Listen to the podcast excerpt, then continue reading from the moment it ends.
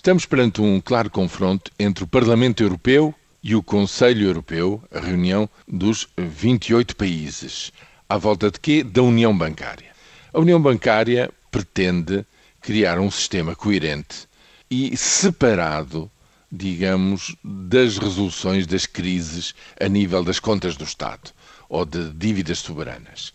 Como? Criando uma entidade de supervisão bancária única, o Banco Central Europeu, mas para resolver problemas de falências bancárias, criar um fundo com contribuições no próprio setor e criar um, um mecanismo claro de decisão no qual os acionistas e os obrigacionistas são, em primeiro lugar, estão na primeira linha da responsabilização dos prejuízos de, da falência de um banco, salvaguardando os interesses dos depositantes.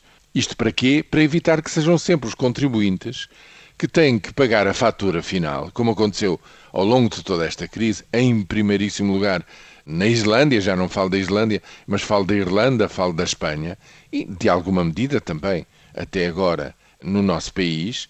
E, portanto, é esta separação que se pretendia, justamente com este fundo de resolução, esta forma de se chegar a uma decisão e esta supervisão bancária por parte do Banco Central Europeu. Ora, o que o Conselho, os 28, sobretudo por grande pressão da Alemanha, decidiram é que isso se faria ao longo de 10 anos. Só ao fim de 10 anos é que se criava o fundo único. Até lá haveria fundos nacionais. Nos países pequeninos, evidentemente que esse fundo é muito mais, é, é muito mais reduzido. Os pesos e as medidas são diferentes e ainda por cima haver a possibilidade do Conselho Europeu vetar uma qualquer decisão de fecho de um banco. O que, evidentemente, aí ainda agrava os vários pesos e medidas consoante a importância do país onde isto ocorre e o peso que esse governo lança na votação em Conselho Europeu. Ora, isto, a relatora da posição negocial do Parlamento Europeu, a eurodeputada socialista Elisa Ferreira, considerou inaceitável, a meu ver, de forma muito compreensível.